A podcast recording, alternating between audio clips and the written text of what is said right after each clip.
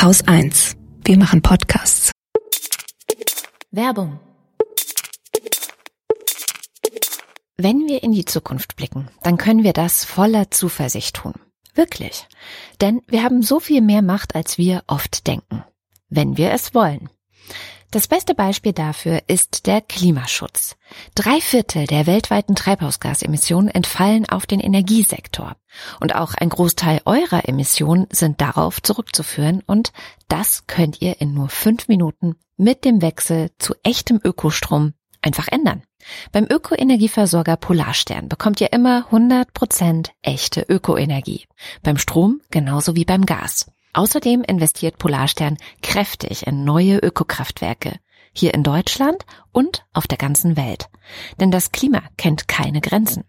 Zertifiziert durch die Gemeinwohlökonomie ist klar, die bei Polarstern meinen es ernst und arbeiten aktiv für eine lebenswerte Zukunft. Wenn ihr das genauso toll findet wie wir, dann lohnt es sich wirklich, den Ökoenergieversorger Polarstern einmal anzuschauen. Und mit dem Code Hopeful News bekommt ihr eine 20 Euro Gutschrift auf eure nächste Jahresrechnung.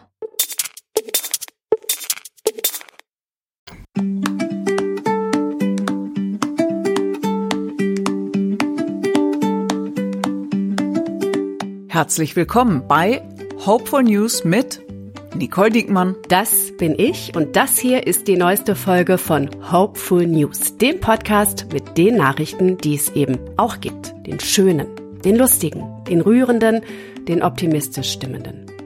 Heute blicke ich wieder zurück auf die Woche und zwar, indem ich über je eine schöne Meldung pro Wochentag spreche. Und das tue ich mit ihr. Ich freue mich sehr, dass sie heute dabei ist. Tagesthemenmoderatorin und Podcasterin, unter anderem Host des Formats Die da oben. Hier ist Aline Abud. Herzlich willkommen, Aline. Hallo, Nicole. Aline, ich freue mich natürlich über alle Gäste in dieser Sendung. Ich bin ja nicht bescheuert und lade mir Leute ein, die ich gar nicht dabei haben möchte. Aber über dich freue ich mich ganz besonders, nämlich aus einem ganz besonderen Grund. Du bist ja nicht nur Moderatorin und Host, sondern du bist auch im zehnten Monat schwanger. Also du stehst quasi schon mit einem Fuß im Kreissaal. Irgendwann in den kommenden Tagen wirst du also eine der schönsten Nachrichten überhaupt verkünden können, die es gibt. Super, dass du heute mitmachst. Vielen lieben Dank genau. dafür. ja, bei mir ist es noch ruhig mittlerweile, okay. noch aktuell. Also ja, dann starten wir mal gut. schnell. Wer weiß, wie podcast-affin das Baby ist, würde mich allerdings wundern, wenn nicht. Aline, was war deine Lieblingsnews der vergangenen Woche? ich, ich fand tatsächlich spannend, ich weiß nicht, ob du es auch gesehen hast, ähm, da war ich sehr überrascht über diese Nachricht, mehr als zwei Drittel der jungen Menschen engagieren oder engagierten sich freiwillig. Ähm, da war ich tatsächlich äh, ja dann doch sehr überrascht über diese hohe Zahl oder oder Anteil. Ich meine, klar, es geht um Vereine, Institute und natürlich auch noch so kleinen äh, kleineren Sachen, aber also ich habe dann so gedacht, so was habe ich denn als junger Mensch gemacht? Mhm. Ähm, habe ich mich engagiert mhm. oder so? Ich meine, ich ich glaube, ich war auch in irgendeinem Verein, im Sportverein oder so, aber das fand ich irgendwie sehr ja auch motivierend, ähm, dass die jungen Leute, ich weiß natürlich jetzt nicht unbedingt jetzt welche Altersgruppe und, und so, aber es war ja schon äh, bundesweit und das hat mich sehr überrascht, aber positiv überrascht. Ja, vor allem, weil diese sogenannten jungen Leute ja ich finde auch ganz viel zu Unrecht in so in so einen Verruf geraten sind. Die sind alle faul, die wollen alle nicht arbeiten. Ja. Also da zeigt sich, denen geht's nicht darum, nichts zu machen, sondern die gucken sehr mhm. genau darauf, was sie machen. Ne? Und genau, das ja. war das war zum Beispiel auch die Motivation von. Äh, die wurden ja auch gefragt nach ihrer Motivation und das war natürlich klar Anerkennung durch die Gesellschaft, aber eben auch eine sinnvolle Tätigkeit. Und ich glaube, das ist der Punkt. Ähm, äh, man muss sich halt auch damit wohlfühlen. Und ich glaube, da machen es die jungen Leute, würde ich jetzt einfach mal sagen, auch besser oder richtig. Und ähm, dass man einfach auch nach dem Gefühl geht und womit man sich wohlfühlt. Und natürlich kann man nicht alles so in seinem Leben vielleicht durchziehen, mhm. Glaube ich. Äh, schön wär's, aber ich finde es trotzdem äh, toll, dass sich junge Leute so viel engagieren offenbar. Naja, und sich dabei wohlfühlen, auch was Tolles für andere zu machen, ja. besser geht's ja überhaupt nicht. Genau. Na, guck mal, so ja. starten wir in die Woche. Kann ja eigentlich nicht Wahnsinn. mehr besser werden, aber wir bemühen uns. Samstag. Oberster Gerichtshof Rom. Übergabe von Migranten und Flüchtenden an Libyen ist illegal. Das haben wir zuerst gelesen in der FAZ. Die Geschichte dahinter ist die, am 30. Juli 2018 hat ein Versorgungsschiff 101 Menschen im Mittelmeer gerettet und dann an die libysche Küstenwache am Hafen von Tripolis übergeben. Damit hat sich der Kapitän dieses Schiffs strafbar gemacht. Um ganz genau zu sein, hat er damit gegen die Europäische Menschenrechtskonvention verstoßen. Die Richter und Richterinnen des obersten Gerichtshofs in Rom haben geurteilt, bei der Tat des Mannes handelt es sich um eine kollektive Zurückweisung in ein unsicheres Land. Mit anderen Worten heißt das, die libysche Küstenwache verdient ihren Namen nicht, der Hafen von Tripolis ist kein sicherer Hafen, also kurz gesagt, Menschen auf der Flucht dürfen nicht nach Libyen zurückgebracht werden, was ja gängige Praxis ist. Aline, wir fassen das mal eben zusammen. Menschenrechte werden in diesem Urteil hochgehalten. Die Asylstrategie der italienischen Regierung wird in Frage gestellt. Das heißt ja unterm Strich, wir haben es da mit einem funktionierenden Rechtsstaat in Italien zu tun und mit einer sehr klaren Einordnung Libyens in diesem ganzen komplexen Thema. Was erhoffen wir uns davon? Also dieses ganze Migrationsthema ist ja so umstritten und ich muss ehrlich gesagt sagen, als ich das gelesen habe, also habe ich gedacht, ich traue diesem Braten irgendwie auch nicht ganz, weil ich meine, wir wissen, mhm. also zumindest wenn man es weiß, ähm, die Ministerpräsidentin Meloni, also italienische Ministerpräsidentin Meloni, ist ja nun jetzt nicht bekannt dafür, mhm. dass sie sich irgendwie um Migranten kümmert oder irgendwie ihr wichtig ist, was mit den Menschen passiert. Mhm. Ähm, ist jetzt vielleicht so ein bisschen runtergebrochen, aber dadurch ähm, wirkt das so ein bisschen schräg, also für mich jedenfalls. Und vor allen Dingen, ich meine, wir reden hier über Good News, aber ähm, gleichzeitig haben die ja diese Woche auch äh, in Italien dieses umstrittene Migrationsabkommen mit Albanien geschlossen, dass sie sozusagen die Leute dann äh, mhm. also quasi nicht zurück nach Libyen schieben, aber dann nach Albanien. Also ähm, gut, es ähm, ist so ein bisschen schwierig, finde ich, diese ganz, dieses ganze Thema und auch das ähm, sie ja, ich glaube, das war auch am Samstag oder Sonntag, diesen Migrationsgipfel oder so gehalten hat, also aus Italien heraus und das so ja so nahe zum Alleingang ähm, gemacht hat und dann eben die äh, die ganzen so Flüchtlingshilfswerk und Welternährungsorganisation und und auch EU-Spitze eingeladen hat und darüber zu reden. Und also man, es klingt so positiv insofern, dass Italien als Brücke ja übers Mittelmeer fungieren will oder zumindest auch mh, hm, versuchen will, dass es dort einen Kompromiss gibt oder dass es einfach eine Partnerschaften gibt und so weiter. Also äh,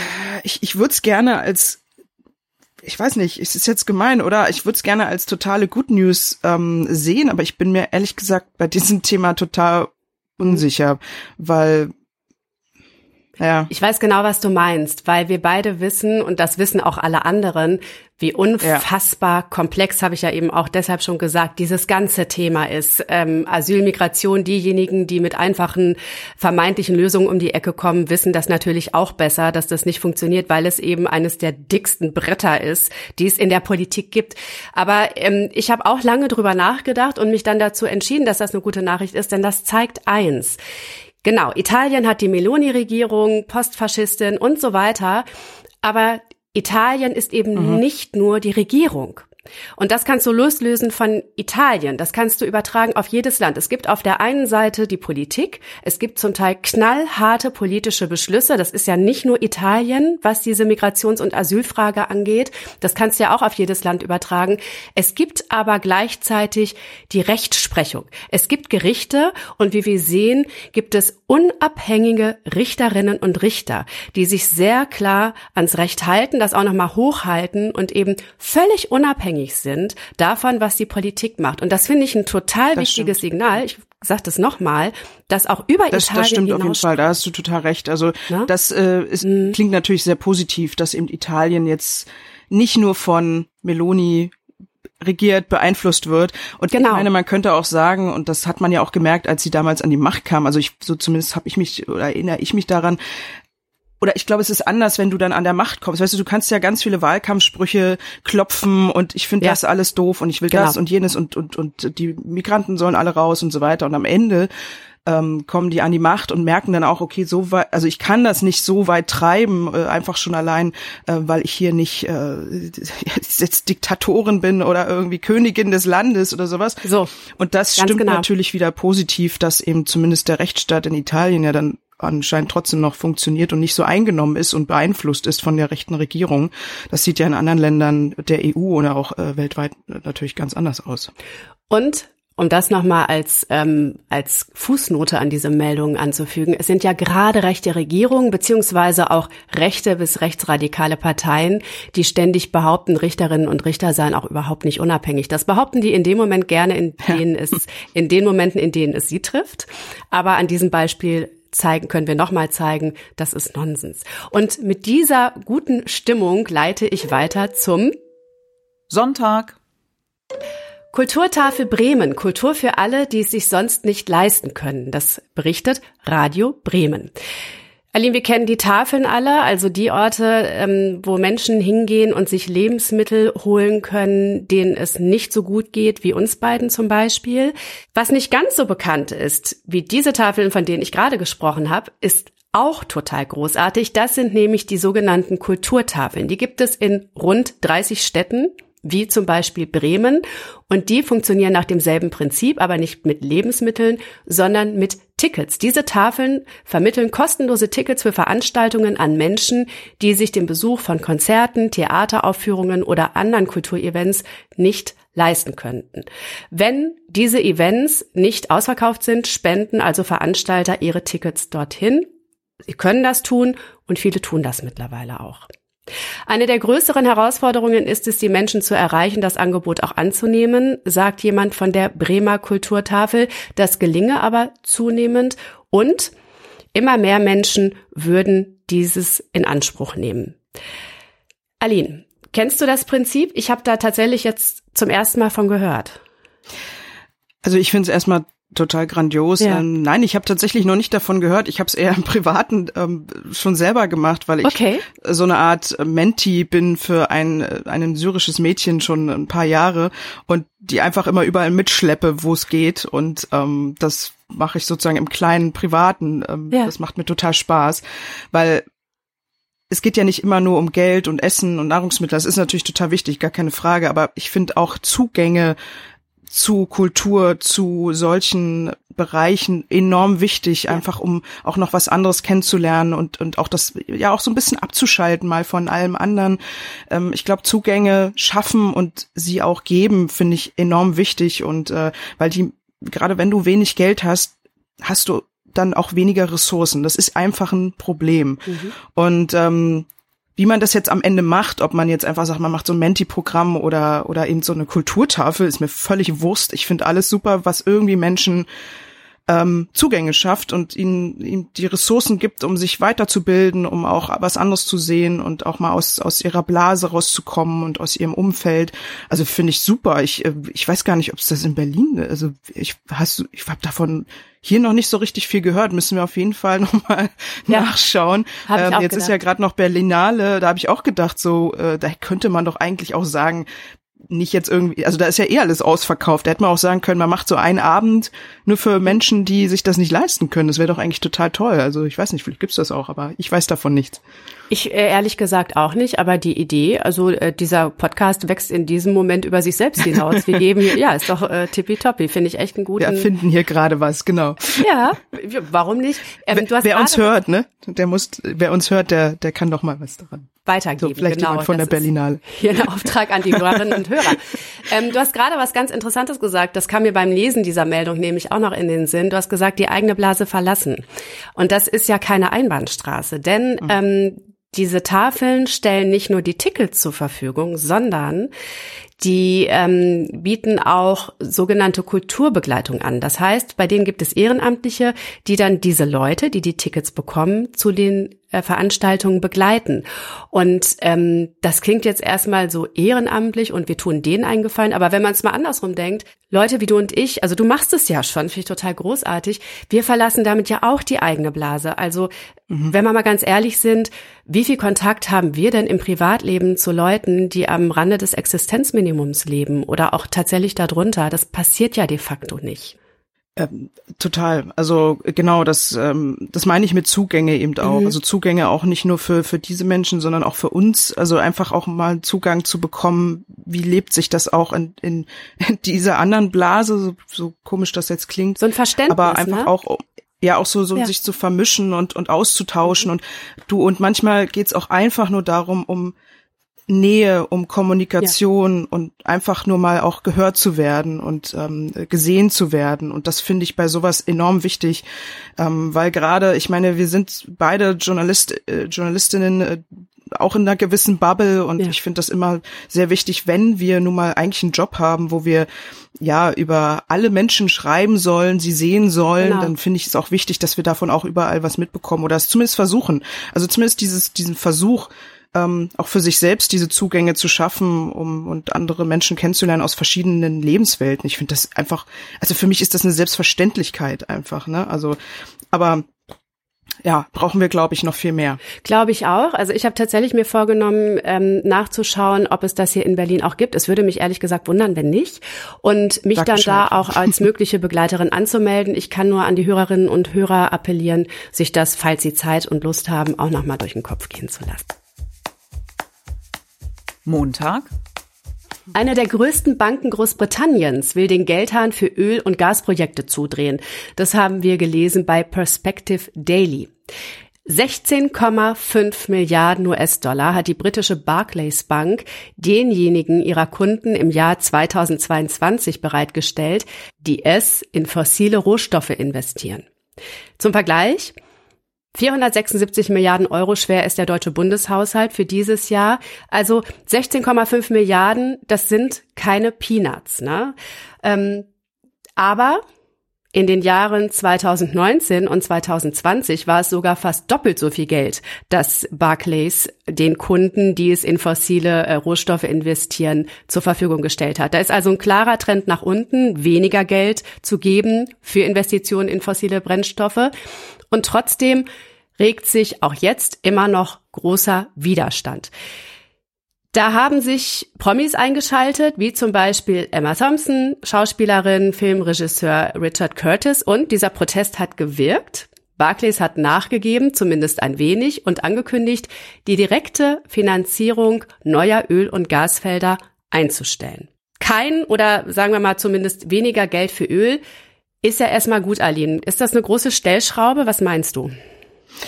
Also ich war erstmal total geflasht von dieser Zahl, 16,5 ne? Milliarden ja. US-Dollar. Also das ich weiß nicht, da fühlt man sich immer total uh, uninformiert, aber dass das so viel ist, denke ich dann. Vor allen Dingen, es geht ja nur um eine Bank, mhm. eine Bank. Mhm. Also es gibt ja noch ein, etliche mehr ja. und ich möchte nicht wissen, wie viel die äh, bezahlen oder, oder Kredite gegeben haben. Also eigentlich will man diese Zahl gar nicht wissen. Naja, also ich sag mal so, klar, es ist wichtig, dass jeder Einzelne was machen kann in seinem Umfeld, in seiner Blase, Lieblingswort heute, äh, mit seinen Möglichkeiten. Aber natürlich spielen die, die Kredite, also einfach für, für, für, ja, also Geldfluss eine ja. enorme Rolle ja. in, in Klimakrise ja oder nein. Mhm. Und ähm, natürlich finde ich das wichtig, wenn so Firmen, also Banken, die die natürlich enorme Macht haben, weil sie nur mal Geld haben, mhm. ähm, sagen, nö, wir hören jetzt damit auf. Ich habe zum Beispiel auch gelesen, dass die Ing äh, Ing Diba Bank, falls sie die was sagt, die ist glaube mhm. ich irgendwie aus Niederlande oder so, ähm, jetzt auch nachziehen will. Das habe ich irgendwie vom letzten Jahr gel äh, gelesen, noch im Kopf, ähm, aber erst ab 2040, aber gut, immerhin. Aber ja, oder zumindest keine Geschäfte eben mit Öl und Gas finanzieren will. Also da ziehen, ich glaube, das, die ziehen jetzt schon nach, aber ich, ja, also ich hoffe einfach, dass das ein bisschen flotter geht und ähm, dass man, ich meine, ich, ich meine, ich kenne mich mit Bankgeschäften so gar nicht aus. Ich weiß nicht, wie kompliziert das ist, irgendwie zu sagen, so ab heute hören wir damit auf und ähm, schieben das ganze Geld jetzt nur noch in erneuerbare Energien oder sowas. Ich meine, why not? So, für mich wäre das jetzt völlig logisch. Gute Frage. Irgendwo muss das Geld ja hin. Wir brechen das, du hast es eben auch schon gesagt, das ist ja so eine berühmte Redewendung unter uns Journalistinnen und Journalisten. Wir brechen das mal runter. Ich breche das jetzt mal einmal runter auf mich. Ähm, ich verkaufe mein Auto tatsächlich, habe ich mir jetzt überlegt, ich brauche das nicht. Also keine Frage, äh, würde ich auf dem Land wohnen, würden wir hier ganz anders reden, aber ich wohne mitten in Berlin und wenn ich wirklich ein Auto brauche, was tatsächlich selten passiert, weil vor meiner Nase die Tram lang fährt und ein Bus, dann stehen hier, ich glaube, in Sichtweite immer fünf bis zehn Carsharing-Autos. Ne? Ich kann da wirklich gut drauf verzichten und es macht mir keinen Spaß, ich sage es sehr offen, aber Ich klamüser mich gerade ein in das Thema Balkonkraftwerke. Wenn ich Oh, nämlich wow. links, ja, ja, ja, wenn ich äh, links und rechts gucke, meine Nachbarn sind da schon viel weiter als ich. Aber mein Gott, ich fange wenigstens schon mal an. Machst du dir auch Gedanken darüber, wie du das in deinen Alltag integrierst, das große Thema Energiewende?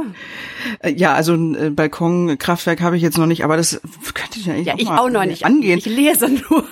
okay, dann sag Bescheid. Ich, ich freue mich über ich jeden gerne. Input, weil, weil ich habe also auch einen äh, Balkon und Ja. äh, why not, ne? So, aber ein Auto äh, habe ich tatsächlich auch nicht. Also eigentlich ähm, schon lange nicht mehr. Ich weiß nur Mhm. noch, als ich damals beim ZDF gearbeitet habe und wirklich auf dem Land äh, fahren musste, weil das ZDF äh, in Mainz wirklich auf dem Land ist. Ja. Da brauchte ich tatsächlich ein Auto.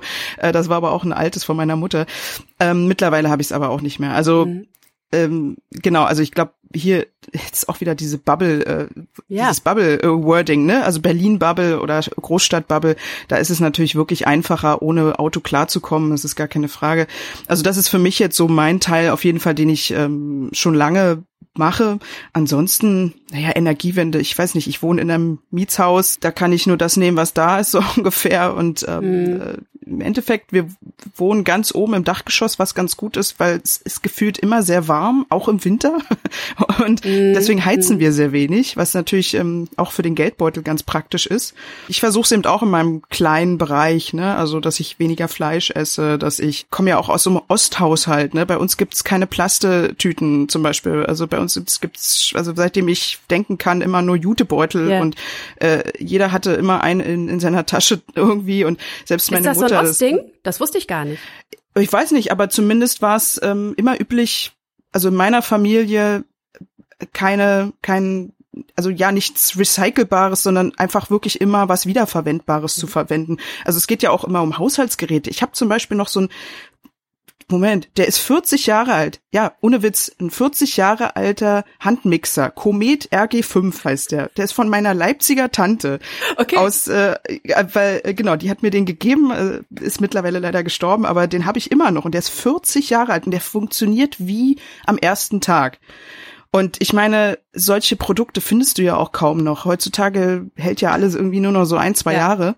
Und von daher bin ich so stolz und ich, ich, ich pflege den, ich glaube, bis zu meinem, bis zu meinem Lebensende. Ich weiß nicht, ich hoffe, dass er bis dahin äh, durchhält.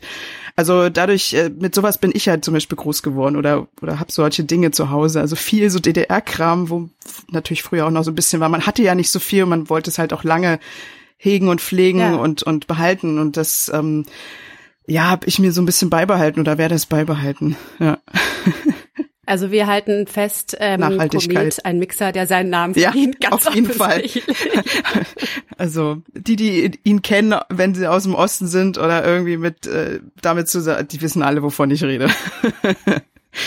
Okay, und ich habe wieder was gelernt. Und damit gehen wir rüber zum Dienstag. EU will Druck auf Instagram, TikTok und X, vormals Twitter, erhöhen. Das meldet tagesschau.de.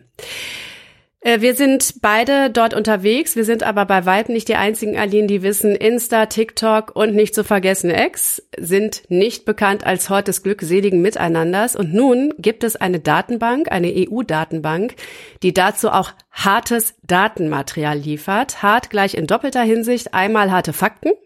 Zum anderen aber auch hart mit Blick darauf, was tatsächlich los ist bei den Plattformen, losgelöst also von so einem subjektiven Eindruck, den wir aber mittlerweile ja seit Jahren alle haben. Die Datenbank zeigt nämlich erstens, wie viel die Plattformen löschen und zweitens auch, was sie löschen. Fangen wir mal an mit, wie viel wird eigentlich gelöscht? Da liegt ganz weit vorne TikTok. Das ist total interessant, das böse chinesische TikTok. Das löscht am meisten, deutlich mehr als X. Das finde ich jetzt nicht so überraschend. Also spätestens seit Elon Musk äh, wird da ja quasi nichts mehr gelöscht. Da wird mal kurz die äh, Witwe von Nawalny gesperrt, aber das ja angeblich aus technischen Gründen passiert schon mal.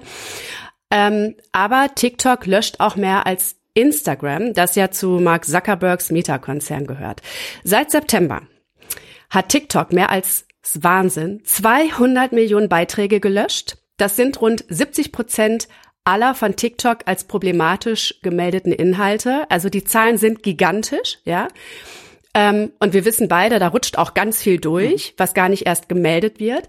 Demgegenüber stehen nur etwa fünf Millionen gelöschte Videos, Accounts und Fotos bei Instagram, was ungefähr einem Drittel aller von Insta gemeldeten Inhalte entspricht. Das haben NDR und Süddeutsche Zeitung herausgefunden. Ich habe es eben gesagt, man kann auch sehen, warum die Plattformen bestimmte Inhalte löschen oder die Sichtbarkeit einschränken. Die größte Kategorie ist sowohl bei Instagram als auch bei TikTok Scope of Platform Service. Das bedeutet, das sind die Entscheidungen, die unter die Regularien der Plattform fallen. Also das ist ganz viel Nacktheit oder Altersbeschränkungen, auch ein großes Thema. Gefolgt von illegale oder verletzende Rede als große Kategorie. Und in einem Punkt unterscheiden sich die beiden Plattformen, denn dann kommt bei Instagram Pornografie bei TikTok sind es gewalttätige Inhalte. Das ist jetzt nicht überraschend, was die Aussagen angeht, aber ich finde die Dimension nochmal total spannend. Ich habe es eben schon gesagt, Aline, du bist total unterwegs auf Insta, du bist auch noch bei X, habe ich gesehen, genauso wie ich und postest da auch. Wie gehst du mit dem Hass um? Oh, ja, ja, dieses Thema. Also äh, lustigerweise, weil du jetzt sagst, ich bin noch bei X unterwegs, ich äh, war jetzt ganz lange deaktiviert und mhm. ähm, überlege auch schon wieder, ob ich es wieder mache, weil es irgendwie, mhm, ich, ich finde es einfach nur noch anstrengend. Ähm, ich, ich, ich, ich eigentlich versuche ich immer nur diesen Account noch so ein bisschen äh, leben zu lassen, dass er nicht mhm. verschwindet, weil man ja nie weiß. Aber ich, ähm, ich merke jedes Mal, wenn ich mich wieder reaktiviere, dass ich dann denke, oh nee, also ich, es ist einfach anstrengend da drin und dann gehe ich auch ganz schnell wieder raus. Es lohnt ähm, sich gar nicht, ne? Nee. Ich. Also ähm, der ähm, Aufwand und der Ertrag stehen echt in keiner, in keiner Beziehung. Mittlerweile ist es, also weil man denkt ja so, ne, wir Journalisten, ja, wir müssen da irgendwie sein, weil wir müssen irgendwie alles mhm. mitbekommen oder so. Aber ich denke so, nee. also ich mhm. für mein für mein Wohlbefinden muss ich das vielleicht nicht machen. Nee. Und ähm, ja, und man kriegt sowieso, glaube ich, mittlerweile auch alles aus dieser Plattform mit, egal ob man da jetzt drin ist oder nicht. Und das ist genau dasselbe mit TikTok. Da bin ich zum Beispiel auch nicht. Auch ähm, äh, wenn ich natürlich mit die da oben sind wir dort äh, viel unterwegs mhm. und auch sehr, ähm, ja, also es läuft natürlich auch sehr gut. Es ist ja auch sehr spannend und lustig. Aber ja, also diese Dimension finde ich echt heftig, was du sagst, äh, wie viel TikTok oder sperrt. Das fand ich irgendwie sehr spannend, gerade ja. aus die, von diesem chinesischen Unternehmen. Ähm, aber die haben natürlich auch viel Druck bekommen in den letzten Jahren. Vielleicht liegt es mhm. auch daran, ich weiß es nicht. Ansonsten, ja, wie gehe ich mit Hass um? Ich meine, ähm, ich, also ich krieg ihn auch. Ähm, ich, ja. ich sag immer, wenn du eine Frau bist, kriegst du ihn schon. Wenn du, ähm, bei mir ist der Fall, wenn du noch Migrationshintergrund ja. hast und wenn du dann noch im öffentlich-rechtlichen Rundfunk ja. arbeitest, brauchst du eigentlich nicht viel machen. Das kommt automatisch. Und ähm, weil ich bin eigentlich, du bist ja noch ein bisschen aktiver, würde ich jetzt mal sagen, gerade bei Twitter oder, oder X, ne? Also und äh, also du post, hast ja in den letzten Jahren da wirklich viel gemacht und warst sehr aktiv. Also und du setzt dich ja auch mit diesen ganzen Trolls und äh, äh, Trotteln da irgendwie auseinander. Ich finde das echt Wahnsinn. Also ich könnte das nicht. Ich hätte dafür gar keine Kraft. Ich weiß nicht, wie du das aushältst oder machst. Und ähm, aber trotzdem. Ich würde es anders nicht aushalten. Ich würde es anders nicht aushalten. Also, also wenn ähm, du nichts machst. Ja, also äh, ja. mit allen Trotteln und Trolls setze ich mich nicht auseinander, dann könnten wir beide gar nicht hier sitzen, dann würde ich ja gar nicht mehr schlafen. Ja. Also es ist ja wirklich nur die Spitze des schäbigen Eisbergs. Aber ähm, ich höre das oft, dass Leute sagen, ich könnte das nicht. Und mhm. meine Antwort ist, ich könnte es anders nicht. Das ist echt mhm. nur eine Frage von naturell. Das hat nichts mit Courage oder so zu tun. Also ich finde, ich finde es ja auch, genau, also ich, also also wirklich Respekt, ähm, weil ich meine, man muss sich dem ja auch entgegenstellen. Und zum Beispiel, was ich jetzt aber mittlerweile mache, ist ähm, die ganzen Sachen bei Hate Aid. Das ist ja so eine Organisation, die kennst du mhm. ja wahrscheinlich auch. Ähm, ja. Hatten wir ja auch schon mal drüber gesprochen in der Vergangenheit.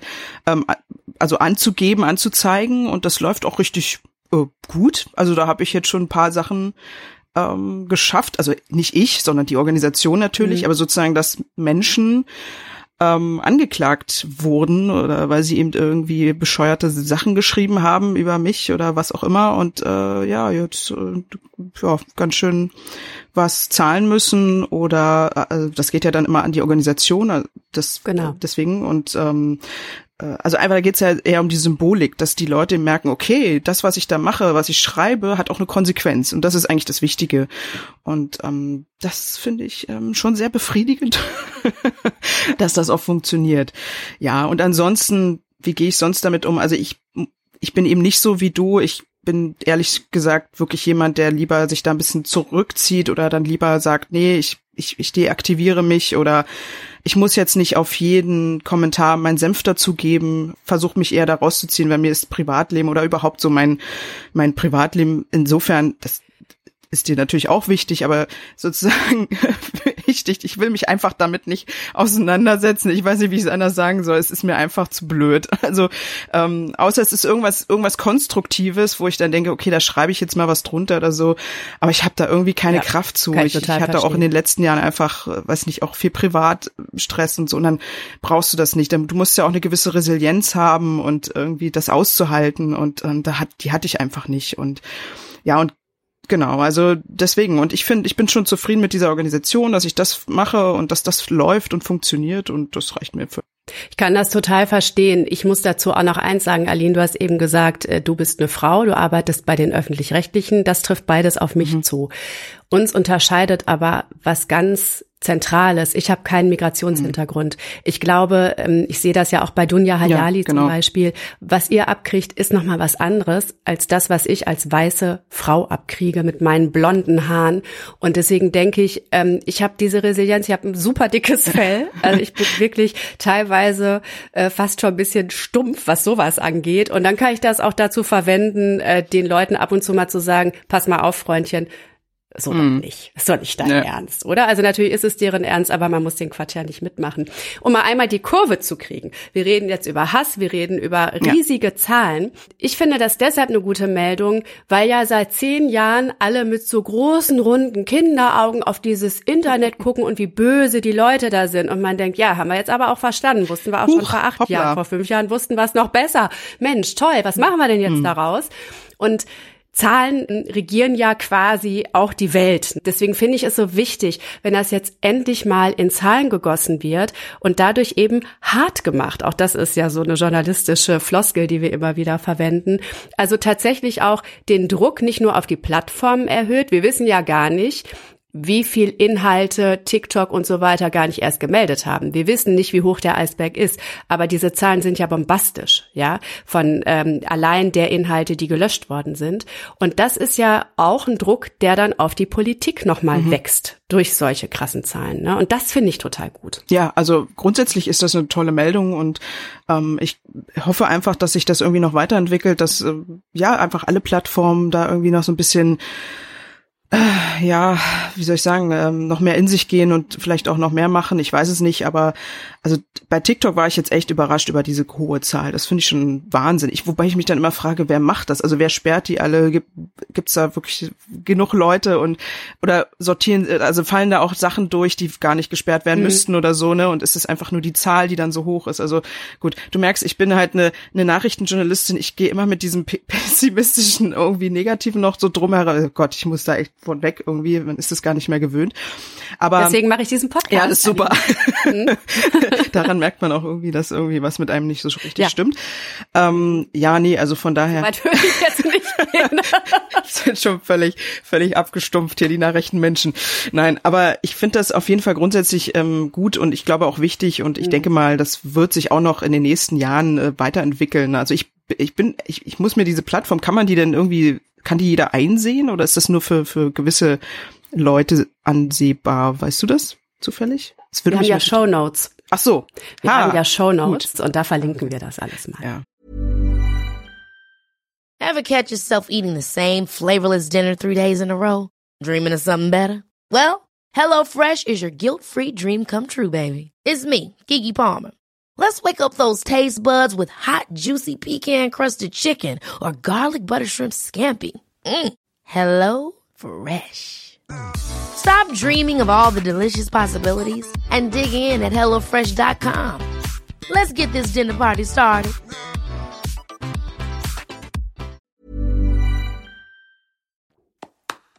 Mittwoch. Investorendeal in der Bundesliga geplatzt. DFL lenkt offiziell ein wegen Fanprotesten meldet die Frankfurter Rundschau. Die Deutsche Fußballliga, also die Dachorganisation der 36 Profivereine hier in Deutschland, hatte eigentlich geplant, für eine prozentuale Beteiligung an den Fernseherlösen von einem Finanzinvestor eine Milliarde Euro zu kassieren, ist von diesem Vorhaben jetzt aber wieder abgerückt. Die Fanproteste waren nämlich so massiv und eines der Hauptargumente der Gegner dieses Stils hat anscheinend gegriffen, denn dann so ihre Argumentation war, würde der Spielplan noch mehr zerfasern und der Fußball noch kommerzieller werden. Wir wollen nicht verschweigen, es gab teilweise problematische Aktionen, zum Beispiel einzelne Plakate im Fanblog von Hannover 96. Diese Plakate zeigten den dort umstrittenen Geschäftsführer Martin Kind in einem Fadenkreuz. Dagegen wurde Anzeige erstattet. Der Großteil, der überwiegende Großteil der Proteste aber war friedlich und kreativ. Da wurden Tennisbälle oder Flummis auf die Spielfelder geworfen. Vereinzelt, das ist mein Lieblingsaspekt an dieser Meldung, gab es dann auch ferngesteuerte Autos. Ja, Habe ich auch gesehen. auf den Fußballfeldern. Also, Aline, Fußballfans zeigen ja zwei Dinge, die sich aus dieser Geschichte rauslesen lassen. Erstens, Fußball ist doch noch zumindest ein bisschen bodenständig, wenn sich nur jemand drum kümmert. Und zweitens, Basisdemokratie kann gut funktionieren und friedlicher Protest kann tatsächlich einen großen Einfluss haben. Jetzt frage ich erstmal nach, Aline, bist du so ein Fußball-U-Boot wie ich und äh, tauchst immer nur zu den großen Turnieren auf oder bist du wirklich eng mit Fußball? Ähm, ersteres, so wie du. Also hm. ähm, ich bin froh, wenn ich damit nicht viel zu tun haben muss und ja, und bin da bei Fußball nicht so sehr emotional, muss ich gestehen. Ähm, aber ja, also WM, EM gucke ich natürlich auch manchmal, aber ähm, ich muss gestehen, das ist jetzt nicht so, ja, wie, also es geht da jetzt nicht mein Herz auf, sag ich mal so. Aber trotzdem finde ich das insgesamt natürlich interessant, weil erstmal sieht man daran auch, wie, wie, wie politisch das dann ja doch ist und auch mhm. wie viel mhm. Geld da so, ich meine, das wissen mhm. wir ja mhm. alle, Fußball ist gleich Geld, sorry, also es ist einfach mhm. so, es ist so eine mega Geldmaschine und ich finde es aber einfach krass, wie, wie gut dann dieses also es war ja so ein gut organisierter und auch erstaunlich kreativer Protest von Fans, jetzt mhm. mal unabhängig von dieser, von diesem Plakat, was du jetzt gesagt hattest, aber ja. dass sowas diesen Deal tatsächlich gestoppt hat, diesen mega Deal, äh, wo es wirklich um Geld geht. Und ähm, wir wissen ja, dass das, wie gesagt, wichtig ist für den Fußball und gerade DF, äh, DFB in Deutschland und immer was mit Macht zu tun hat. Und man hat es ja bei der WM in Katar gesehen, äh, wie der DFB-Protest so eingeknickt ist vor der Macht, die dort ausgespielt wurde. Und hier ist es jetzt einfach anders, weil die Menschen da, glaube ich, mehr mit Herzblut rangehen, weil es vielleicht auch ja um Ligabetrieb geht. Also das ist natürlich nochmal anders als bei, bei einer WM. Ja, und ich finde es grundsätzlich, ich meine, wie absurd ist das dann trotzdem immer noch oder überhaupt, dass da, weißt du, die, die Millionäre auf diesem Rasen laufen einem Ball hinterher und die Leute auf den Rängen haben nicht mal einen Bruchteil davon und brüllen die an und feuern die an. Also ich finde das grundsätzlich dieses ganze Fußballsystem natürlich immer noch irgendwie schräg und krass mit diesem ganzen Geld, aber aber grundsätzlich ist das äh, auch eine gute Meldung, oder? Also für die Fußballfans. Deswegen haben wir sie hier. Wir reden jetzt mal nicht über ähm, den Gap zu den Fußballfrauen, nicht nur das, was Qualität ja. angeht, oh ja, sondern eben Fall. auch Einkommen.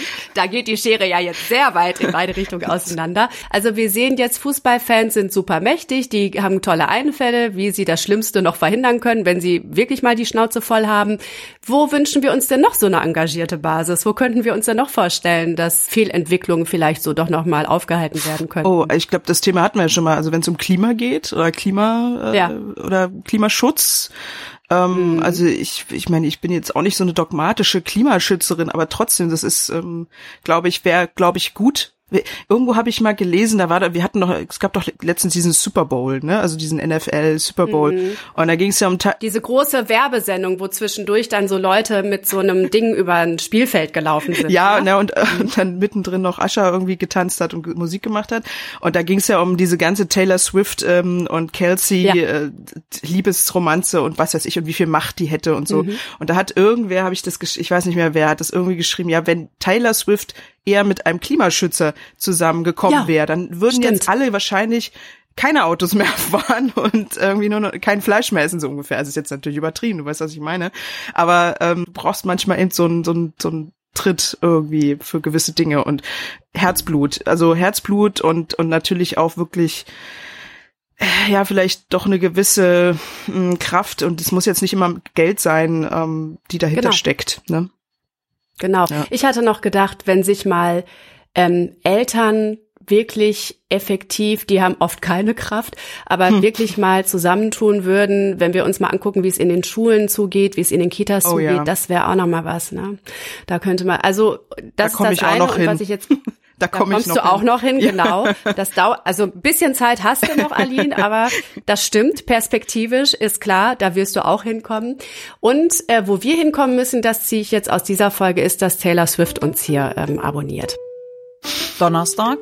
Verlag entfernt N-Wort aus Jim Knopf Bänden. Das berichtet Zeit Online. Jim Knopf und Lukas der Lokomotivführer sowie Jim Knopf und die wilde 13, totale Kinderbuchklassiker, erscheinen am 24. Februar in überarbeiteten und kolorierten Neuausgaben, wie der Thienemann Verlag mitteilt. Der hat die beiden nämlich sprachlich überarbeitet und in Abstimmung mit den Erben des Autors Michael Ende, kennt jeder, Textänderungen in beiden Bänden vorgenommen und unter anderem das N-Wort gestrichen. Müssen wir gar nicht weiter drüber reden. Und es wird auch neue Zeichnungen geben, beziehungsweise die Zeichnungen des Illustrators Franz Josef Tripp sind geändert worden. Jim hatte bisher zum Beispiel ähm, Bisher war Jim zum Beispiel mit einem als quergelegtem Oval gezeichneten Kopf abgebildet gewesen, mit dicken rosafarbenen Lippen und mit schwarzer Haut. Also in den Büchern, die jetzt am 24. Februar neu erscheinen, sind diese Illustrationen überarbeitet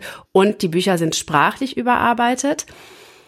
Die Ausgaben mit den ursprünglich, das finde ich total wichtig, schwarz-weißen Originalillustrationen bleiben aber unverändert lieferbar und sollen künftig ein einordnendes Nachwort enthalten. Aline, das ist ja seit geraumer Zeit im Gespräch, ne? Also die Überarbeitung vor allem von Kinderbüchern, ähm, rassistische Stereotype daraus zu tilgen und so weiter das N-Wort rauszustreichen, keine Frage. Also finde ich, müssen wir überhaupt nicht drüber diskutieren. Das ähm, versteht sich von selbst. Ich finde es interessant, ähm, wo verläuft die Grenze? Also der Michel zum Beispiel, ne, mhm. aus Lönneberger, der kriegt echt ähm, regelmäßig eine Tracht Prügel von seinem Vater. Deswegen versteckt er sich immer im Schuppen und schnitzt diese Figuren, damit er diesem Schicksal entgeht. Ähm, und auch Harry Potter. Also ähm, Dudley, der Cousin von Harry, ne, der Sohn der Familie, die Harry aufgenommen hat, der wird ständig als fett bezeichnet. Also es gibt mhm. kaum eine Szene, in der nicht nochmal drauf abgezielt wird, wie fett er ist und der sieht aus wie ein Schwein. Wo ist die Grenze? Ähm, ich kann total verstehen, was du meinst. Also ich hatte auch so ein Winnetou-Déjà-vu, als ich das gelesen ja, habe. Genau. Ähm, das war ja letzt, äh, nee, Quatsch, vor zwei Jahren oder 22 war das mit diesen Markus Söder kann es bestimmt genau sagen. Stimmt, ja, genau. War ja sein Lieblingsthema. Ähm, wo es ja auch äh, darum geht, äh, ob Winnetou rassistisch ist oder nicht und mhm. was man da verändern musste oder und so weiter. Ähm, ja, ich ich, also ich bin da auch so ein bisschen zwiegespalten, weil ich manchmal auch denke, okay, man, man muss den, den Kindern ja auch mal erklären, dass die Welt mal früher anders, also mhm. was heißt muss, also, aber ich finde es auch nicht schlecht, die Entwicklung zu erzählen und zu erklären. Mhm. Zum Beispiel, dass es früher haben die Menschen so geredet, haben das und jenes gemacht und heute ist das eben nicht mehr so und dass man sozusagen diese Entwicklung anhand solcher Kinderbücher natürlich auch erklären kann. Aber das heißt natürlich auch, dass das der Erwachsene macht und dass ja. er das auch selber versteht und dass er das auch ähm, ja, also dass das Kind das dann auch reflektieren kann und das ist natürlich auch nicht immer gegeben und einfach. Ich meine, wir wissen auch, dass Kindern generell immer weniger vorgelesen wird und ähm, von daher ist, kriegen sie sowieso vielleicht dann nur die falschen Sachen mit oder ich, ich, es ist so ein bisschen, ich bin da so ein bisschen, ja, so zwiegespalten, ähm, weil vor allen Dingen auch, ähm, man darf ja auch nicht vergessen, dass Klischees oft nicht nur in Zeichnungen oder einzelnen Wörtern sitzen, sondern eigentlich in einer gesamten Beschreibung oder Geschichte. Also deswegen finde ich, muss man auch immer die ganze Geschichte betrachten und jetzt nicht nur ein Wort, auch wenn das wichtig ist, das vielleicht dann zu verändern, aber dass man einfach achtsam ist beim Vorlesen alter Kinderbücher. Und ich, ich glaube, das Wichtige ist wahrscheinlich am Ende immer, das für Kinder wirklich einzuordnen, wenn sie fragen oder oder oder auch wenn sie nicht fragen und einfach zu erklären, das hier, was hier da jetzt steht, das macht man heute nicht mehr oder also du hast natürlich recht, ich habe wir haben ja jetzt hier ging es ja jetzt vor allen Dingen um diesen um diese Rassismuskritik, äh, rassistische genau. Sprache. Aber du hast natürlich total recht. Das ist mir überhaupt, zum Beispiel, da siehst du mal, ich bin ja absoluter Harry Potter-Fan. Also ich bin ja damit groß geworden. Und das mit Dudley ist mir überhaupt nicht eingefallen in dem Moment. Und daran sieht man das auch mal, dass das vielleicht in, also ich bin damit groß geworden, es war für mich völlig normal, in Anführungszeichen, oder also es, es war kein Bodyshaming, sag ich jetzt mal, so nennt man das ja. Ähm, damit bin ich dann mit Harry Potter groß geworden und das hat habe ich jetzt gar nicht so reflektiert. Also es ist total Hm. gut, dass du das nochmal angesprochen hast und aber daran sieht man das, ne? Und ähm, heutzutage würde man das dann vielleicht ganz anders sehen und wenn ich das jetzt meinem meinem Kind vorlese, würde ich sagen, hm, ja, kann man so und so sehen, aber eigentlich sollte man das nicht. Kein Mensch ist, äh, also jeder Mensch sieht aus, wie er aussieht und ist schön und ne und so weiter. Also dass man das sozusagen mit dem Kind vielleicht auch bespricht und ähm, was die auch davon halten. Und Kinder sind ja eigentlich unheimlich klug und ehrlich und pur. Also ganz ehrlich, also die die verstehen einfach viel mehr manchmal als wir Erwachsenen. Die, Ja. die verstehen wahnsinnig viel. Wir hatten in der ersten Folge Checker Tobi hier, Tobi Krell, und der sagte den Satz in unserem Gespräch, Kinder haben ein unglaubliches Gerechtigkeitsempfinden. Also die stolpern über so Stellen, wenn da jemand verprügelt wird oder auch genau, wenn ähm, nochmal geschildert wird, wie fett der Dudley ist. Ich habe Harry Potter tatsächlich schon als ähm, Erwachsener gelesen, das erste Mal, und da ist mir das auch nicht eingefallen oder aufgefallen. Das ist 20 Jahre her, ein bisschen länger. Und ähm, als ich jetzt Harry Potter nochmal gelesen habe, ist mir das aufgefallen und da habe ich gedacht, das ist doch super. Das ist doch super, dass ich darüber stolper, weil sich in dieser ja relativ kurzen Zeitspanne dann schon so viel getan hat im Bewusstsein. Ja, das, ne? das habe ich zum Beispiel auch gemerkt bei alten James Bond Filmen.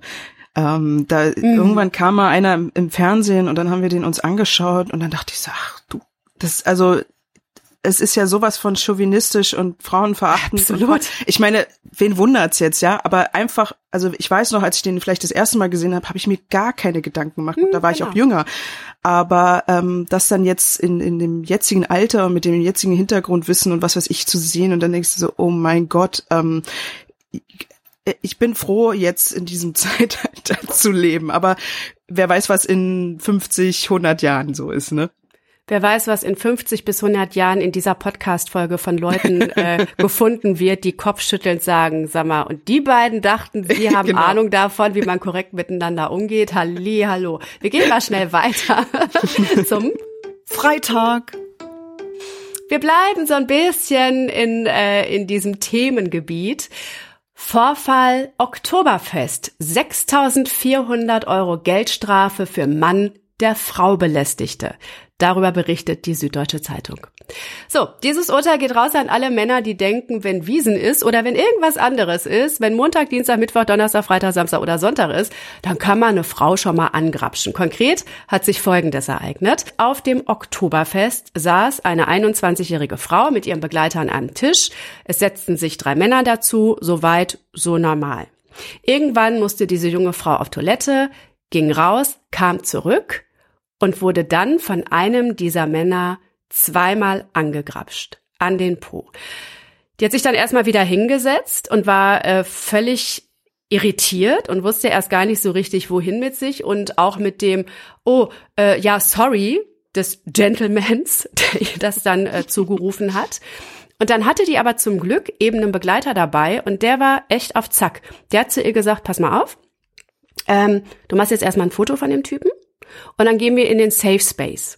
Diesen Safe Space gibt es auf der Wiesen, ähm, damit sich Leute, ich würde mal tippen, zu 99,9 Prozent sind es Frauen, denen sowas passiert, an die Leute dort wenden können. Das hat diese junge Frau gemacht und die Folge war, sie hat den Typen angezeigt, ist mit Polizei nochmal ins Zelt zurück. Der Mann hatte vier Maßintus, was ja für nichts eine Entschuldigung ist, hat ihn angezeigt. Ja, und jetzt muss der 80 Tagessätze zu 80 Euro bezahlen, 6.400 Euro plus Kosten des Verfahrens und Auslagen der Nebenklage. Tippitoppi, oder? Also erstmal, wie krass ist das überhaupt, dass es ein Safe Space braucht auf diesem Oktoberfest? Also Aha. überhaupt sowas. Das finde ich eigentlich schon das Schlimmste daran. Aber wir wissen ja alle, wie, wie, was da so abgeht auf dem Oktoberfest. Aber ich finde es total da. super. Ja, Mhm. genau, nicht nur da. Ich finde es total super. Also, also es braucht erstens mehr von diesen Partnern oder also nicht, weil, weil ich meine, viele Frauen sind dann wirklich schockiert, sind ein, so f- ja, frieren dann so ein oder wissen nicht, was sie machen sollen, haben Angst oder ähm, von daher ist so ein Partner oder so ein, so ein, so ein Begleiter oder wer das denn jetzt war, der dann wirklich mit Hirn und Verstand in dem Moment äh, Genau. dabei ist und einfach sagt, ey Leute, es geht nicht und äh, den müsst ihr jetzt anzeigen und so und einfach sozusagen auch äh, Mut zuzusprechen, ähm, weil doch, es geht und ähm, du brauchst nur Unterstützung. Äh, Ich finde es super und ich finde, das kann ruhig, ich glaube, da würde sehr viel Geld fließen, wenn da noch mehr angezeigt werden würden. Also ich meine, man hört ja auch oft von Vergewaltigungen und was weiß ich alles. Also das ist ja wirklich ganz schlimm und Mhm. ähm, ich, ich, ich war ja noch nie auf dem Oktoberfest und das ist nicht der einzige Grund, warum ich da auch nie hin will. Ich, ich finde sowas super. Also mehr kann ich dazu eigentlich nicht sagen. Und ich hoffe, dass es einfach mehr Menschen, mehr Frauen, mehr Männern auch ähm, Mut gibt und sagt, hier, da, du kannst was machen und mach auch was. Also dagegen. Zum einen den Frauen den Mut, wirklich das nicht so abzutun nach dem Motto, na ja, mein Gott, er hat mir ja, Ja. nur in den Hintern gekniffen. Und zum anderen aber auch eine Signalwirkung. 6.400 Euro, das tut schon weh. Das ist schon echt viel Ja. Geld, ne? Also Ja. wie ich immer Ja, das- sage, das sind 12.800 Mark. Ähm, das tut tatsächlich weh. Das hat hoffentlich auch eine abschreckende Wirkung für Ja. Idioten, die tatsächlich immer noch meinen, sowas wäre möglich. Ich finde total interessant, auch in diesem konkreten Fall, da war sich der Verteidiger des Angeklagten tatsächlich nicht so doof zu sagen, ähm, die Frau hätte ja ein Dirndl getragen. Und ich zitiere wörtlich, da kann man ja nicht nachvollziehen, dass ein Kniff etwas bewirkt haben soll, im Gegensatz zu Leggings. Also solange Oh Mann. Akademiker wie dieser Jurist sich auf so ein Niveau noch herabbegeben und meinen, damit durchzukommen, ist es total wichtig, dass es Safe Ja. Spaces gibt und dass es total couragierte Begleiter, ob die männlich sind oder ob sie beste Freundin ist, völlig egal, dass es die gibt, die sagen, nee, ist kein Kavaliersdelikt, der Typ ist kein Kavalier, der Typ hat eine Straftat begangen und deswegen Ja. melden wir die jetzt, ne? Ja, ja klar, wenn ich einen Rock anziehe, dann möchte ich auch angefasst werden. Ist ja klar. Aber wir sind weiter. Also 6400, ähm, die Richtung stimmt. Ne?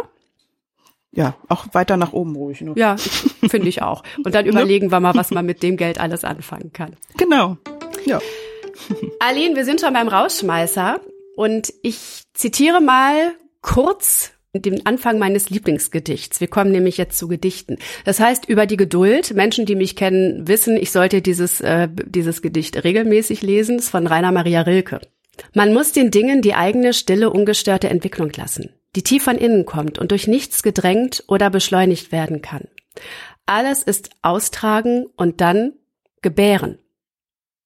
Reifen wie der Baum, der seine Säfte nicht drängt und getrost in den Stürmen des Frühlings steht, ohne Angst, dass dahinter kein Sommer kommen könnte. Er kommt doch, aber er kommt nur zu den Geduldigen, die da sind, als ob die Ewigkeit vor ihnen läge, so sorglos, still und weit.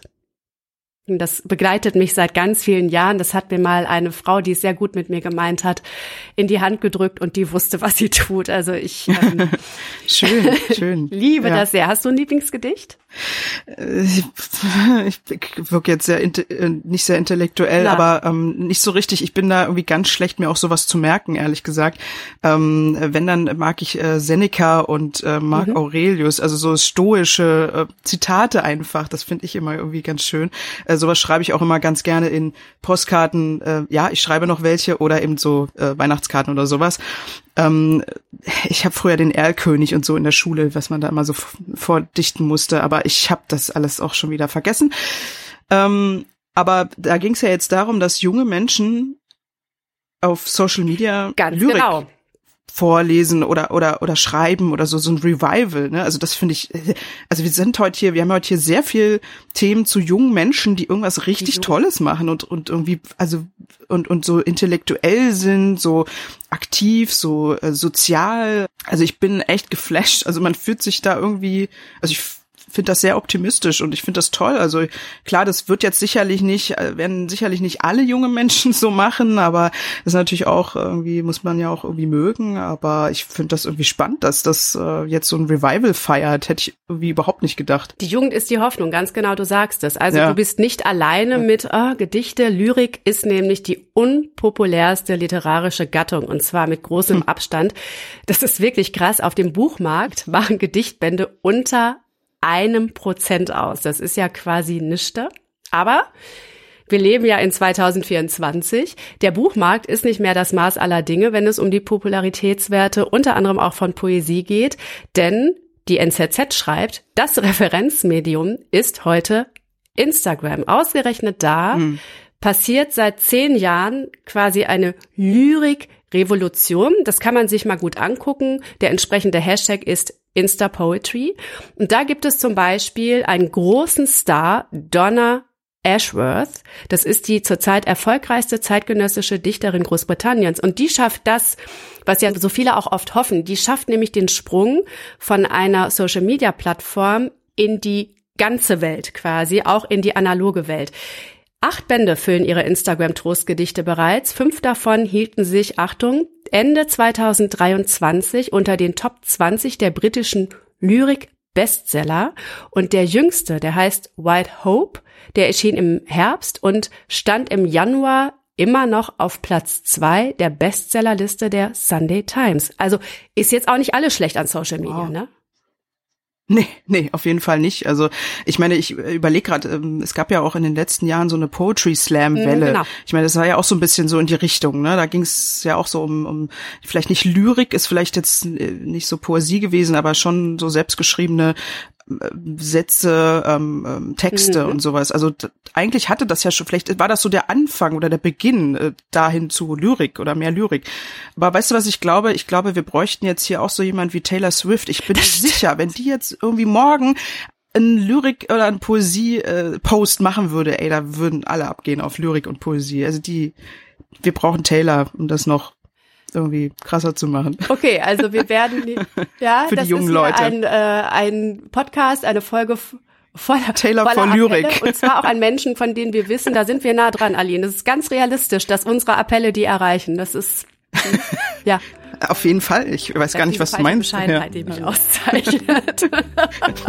das finde ich einen sehr schönen Abschluss für unsere ähm, heutige Runde einmal quer durch die Woche.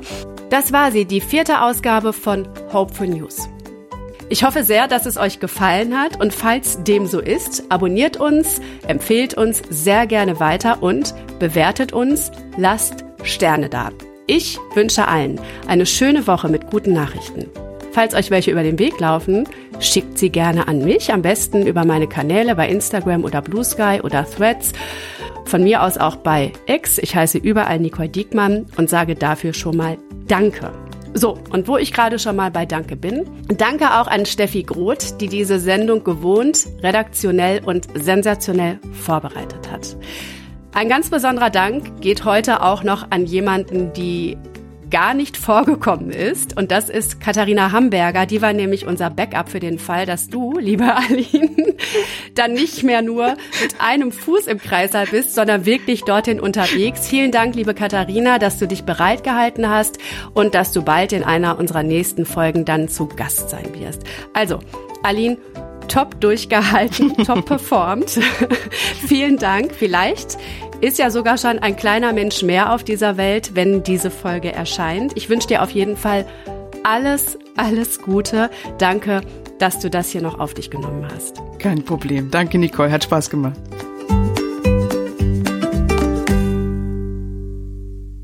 Hopeful News wurde euch präsentiert von Polarstern, dem Ökoenergieversorger, der es ernst meint. Weitere Infos zu Polarstern findet ihr in den Shownotes und wenn ihr mit dem Code Hopeful News zu Polarstern wechselt, dann erhaltet ihr eine 20 Euro Gutschrift auf eure nächste Jahresrechnung. Ever catch yourself eating the same flavorless dinner three days in a row? Dreaming of something better? Well, HelloFresh is your guilt-free dream come true, baby. It's me, Kiki Palmer. Let's wake up those taste buds with hot, juicy pecan-crusted chicken or garlic butter shrimp scampi. Mm. Hello Fresh. Stop dreaming of all the delicious possibilities and dig in at HelloFresh.com. Let's get this dinner party started.